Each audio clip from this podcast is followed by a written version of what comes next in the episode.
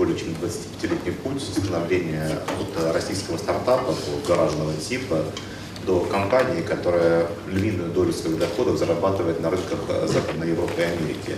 То есть, в принципе, мы, наверное, вот та самая модель, которую хотелось бы реплицировать и клонировать тот самый успех. Работаем мы в области там, передел выше некуда, то есть система искусственного интеллекта, система распознавания, глубокое обучение. И мы этим очень давно занимаемся. Одно общее наблюдение. Я сравнивая свои впечатления от разговоров э, как бы, с власть придержащими 3-4 года назад и сейчас, хочу сказать, выразить огромное восхищение тем уровнем компетенции, который сейчас есть в министерствах, в ведомствах, особенно в Минсвязи, в Думе, э, глубокое понимание проблематики отрасли, радикальное отличие между тем, что было и тем, что стало. Э, полностью согласен с идеей, что регуляторная среда важна. Но с другой стороны, положа руку на сердце, софт один из самых дерегулированных видов бизнеса. У нас нет вагонов, которые пересекают с заградительными барьерами, у нас нет сложных материальных объектов, экологических норм, технических регламентов. Так, положа руку на сердце, софт один из самых дерегулированных в мировом масштабе видов бизнеса. У него есть своя экономика, он капиталоемкий, безусловно. Он зависимый от весьма специфического ресурса умных, образованных людей.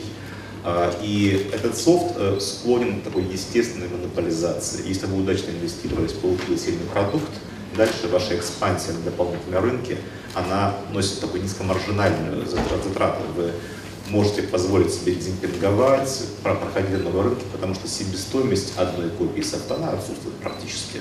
Есть какая-то но это копейки.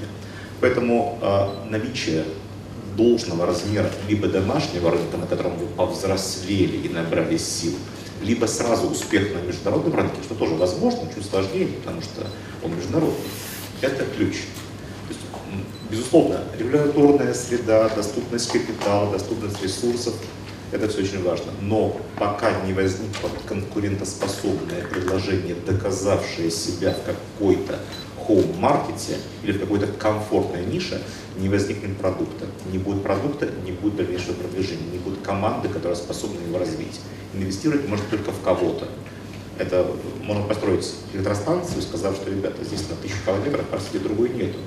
Стоимость транспорта запретительная, проект будет удачным. Софтом такого нету. В софта нету транспортных барьеров.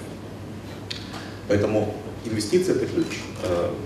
Очень правильные слова были сказаны, полностью поддерживаю. Что касается доступности инвестиций, мы говорили о миллиардах фонда.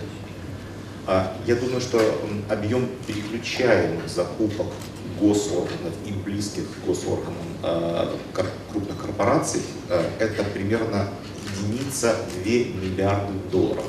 Мы говорим примерно о 100 миллиардах рублей ежегодно, которые могут пойти в копилки отечественных компаний, которые на них разработают дополнительный софт, наберутся экспертизы, либо могут пойти в копилки неотечественных компаний, которые тоже разработают дополнительный софт, наберутся экспертизы. Вот примерно игра, которую мы играем, 100 миллиардов. Значительно превышает те средства, которые напрямую выделены. И поэтому тот фокус, который сейчас э, есть на импортозамещении, я считаю его абсолютно важным. При этом Однозначно хочу отметить, что очень грамотные слова говорятся и делается, что ни в коем случае не закрываться. Слова, э, э, экосистема софта, она абсолютно интегрирована в мировом масштабе. Невозможно построить свой кокон, сказать, мы тут счастливо живем, простите, в одном, двух, трех процентах мирового рынка так не получится. Мы должны очень умно и грамотно где-то помочь, но при этом оставить должную конкуренцию, потому что цель не просто обслужить наши предприятия, а после этого обслужить ближние зарубежные и обслужить дальние зарубежные. Что касается выхода на западные рынки, я вам скажу, э, как бы российский бренд – это когда обоюдоострое оружие. Безусловно, особенно когда заходишь в B2B, рассказы о том, как русские хакеры вас все украдут, конечно же, используются. Но, понимаете, это конкуренция. Здоровая, честная конкуренция. Люди используют все аргументы, которые они могут получить. При этом бренд российского программиста, безусловно, есть. И фраза «у нас R&D центр в Москве» — это cool, без вопросов cool. Но при этом, если у нас главная компания в Москве, они, наверное, там с ФСБ сотрудничают. То есть э, есть такие тонкие грани как бы, пиара, они отыгрываемые, э, но сам по себе российскость — это общепризнанный бренд качества глубины проработки.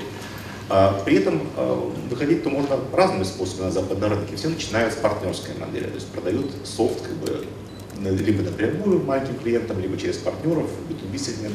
Но постепенно компания может расти до собственного офиса там. Это уже большая инвестиция. Чтобы позволить себе проинвестировать, ну, наверное, минимальное представительство, это 5-10 человек, это уже единицы миллионов долларов нужно вынуть из кармашка, положить на стол, э, годика два продолжать докладывать, потому что сбытовая команда она обычно не окупается в первые месяцы. А, значит, откуда-то деньги должны взяться, то есть нужно заработать внутри страны. При этом нужно быть в достаточной степени уверенным, что ваши продукты, они конкурентоспособны на том рынке, где есть региональная специфика, и довольно жесткая конкуренция.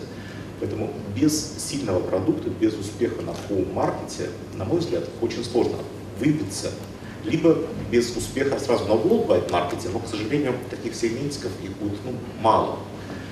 Поэтому я э, полностью приветствую снижение регуляторного э, давления, которое, в принципе, и сейчас не будет такое большое, и прямые инвестиции, и кредиты, и импортозамещение, которое дает им колоссальную питательную среду для того, чтобы компании набрались сил как бы, в более комфортной среде и пошли бороться как бы, на следующие уже говорится, более сложные барьеры, более агрессивной, чужеродной, менее знакомой среде, где просто реально жестче, дороже, с более высоким риском приходится продвигаться.